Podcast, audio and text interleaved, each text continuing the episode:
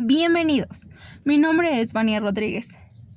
Hoy me gustaría contarles un poco más sobre una serie. Se llama Museum Secrets. El, es el capítulo 1 y me gustaría contarles sobre mi experiencia viendo esta serie. Ok, comenzamos.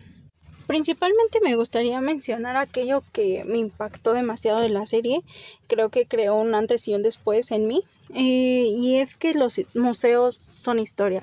Realmente cada obra, cada figura representa algo para nosotros eh, como pasado, y si te fijas en los detalles, te puedes dar cuenta de muchas cosas que muchas veces no conocemos. Eh, me llamó muchísimo la atención cómo después del robo de la Mona Lisa la gente comenzó a fijarse en la protección.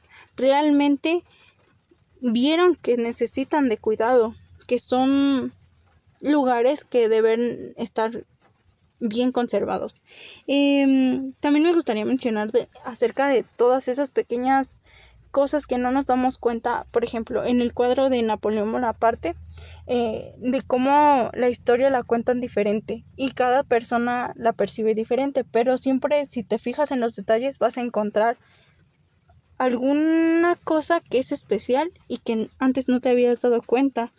Eh, también como mencionan, si en la, en la antigüedad hubieran tenido la tecnología y diferentes cosas, tal vez muchas de las historias que también guarda el museo, como es lo del rey Enrique II, de la infección ocular que tuvo, o sobre la balsa de Medusa que también fue por una mala, una mala eh, como eh, opción que tomaron en ese entonces los seres humanos, ¿no?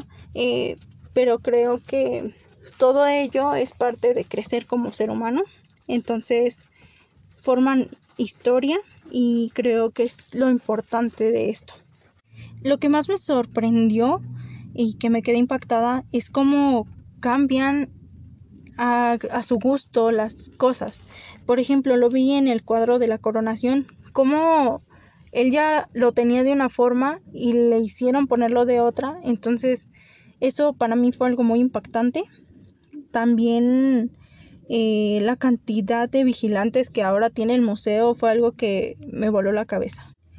No me gustó que la mayoría de los cuadros y de las cosas que están ahí tienen una historia muy fría y la mayoría son obras y piezas de una historia muy sangrienta.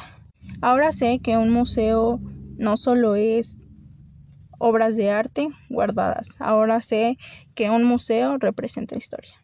Gracias.